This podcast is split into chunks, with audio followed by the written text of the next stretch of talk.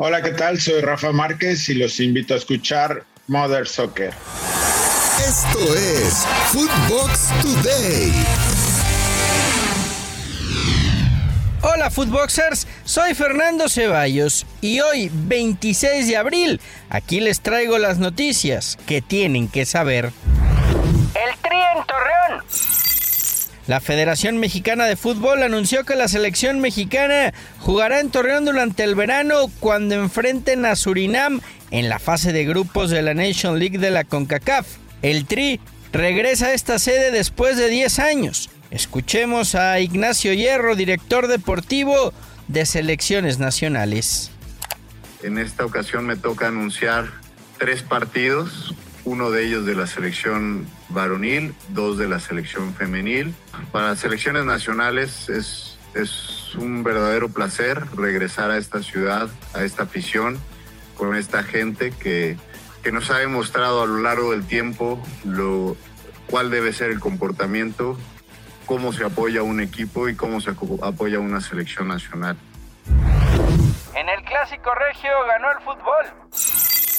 Rayadas y Tigres brindaron espectáculo, adrenalina y pasión en una edición más del clásico regio femenil, pero nos quedamos con las ganas de que hubiera un equipo ganador, ya que repartieron puntos al empatar 0-0.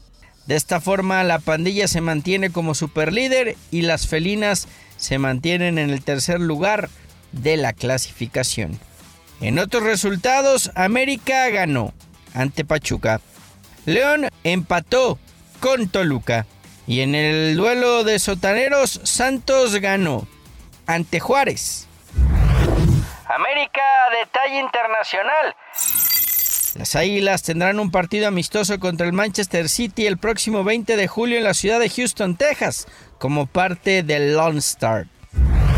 Macías y Flores de regreso. Las Chivas podrán cerrar a tope la fase regular del Clausura 2022 pues José Juan Macías y Sergio Flores dejaron atrás sus problemas físicos y entrenaron sin ningún problema en la práctica abierta que mantuvieron en el municipio de Tlajomulco de Zúñiga, en Jalisco, ante aproximadamente mil aficionados.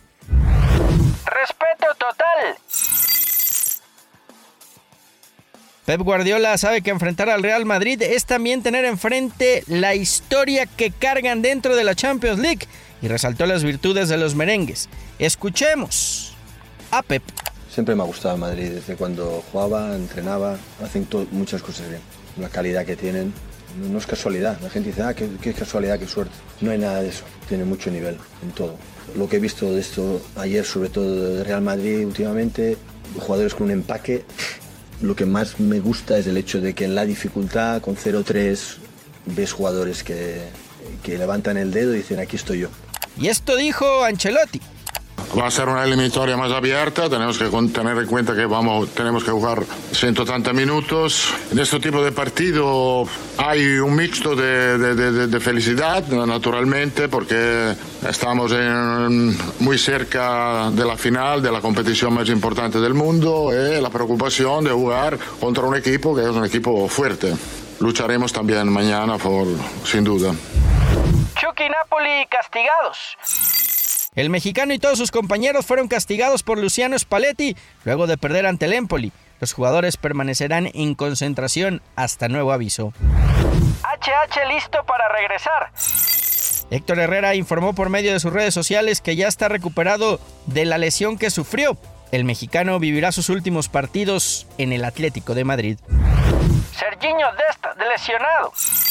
El Barcelona anunció que sufrió una lesión en el músculo de su pierna derecha. El lateral estadounidense no tiene tiempo de regreso a las canchas y podría perderse todo lo que queda de temporada. Antonio Rudiger se vestiría de blanco.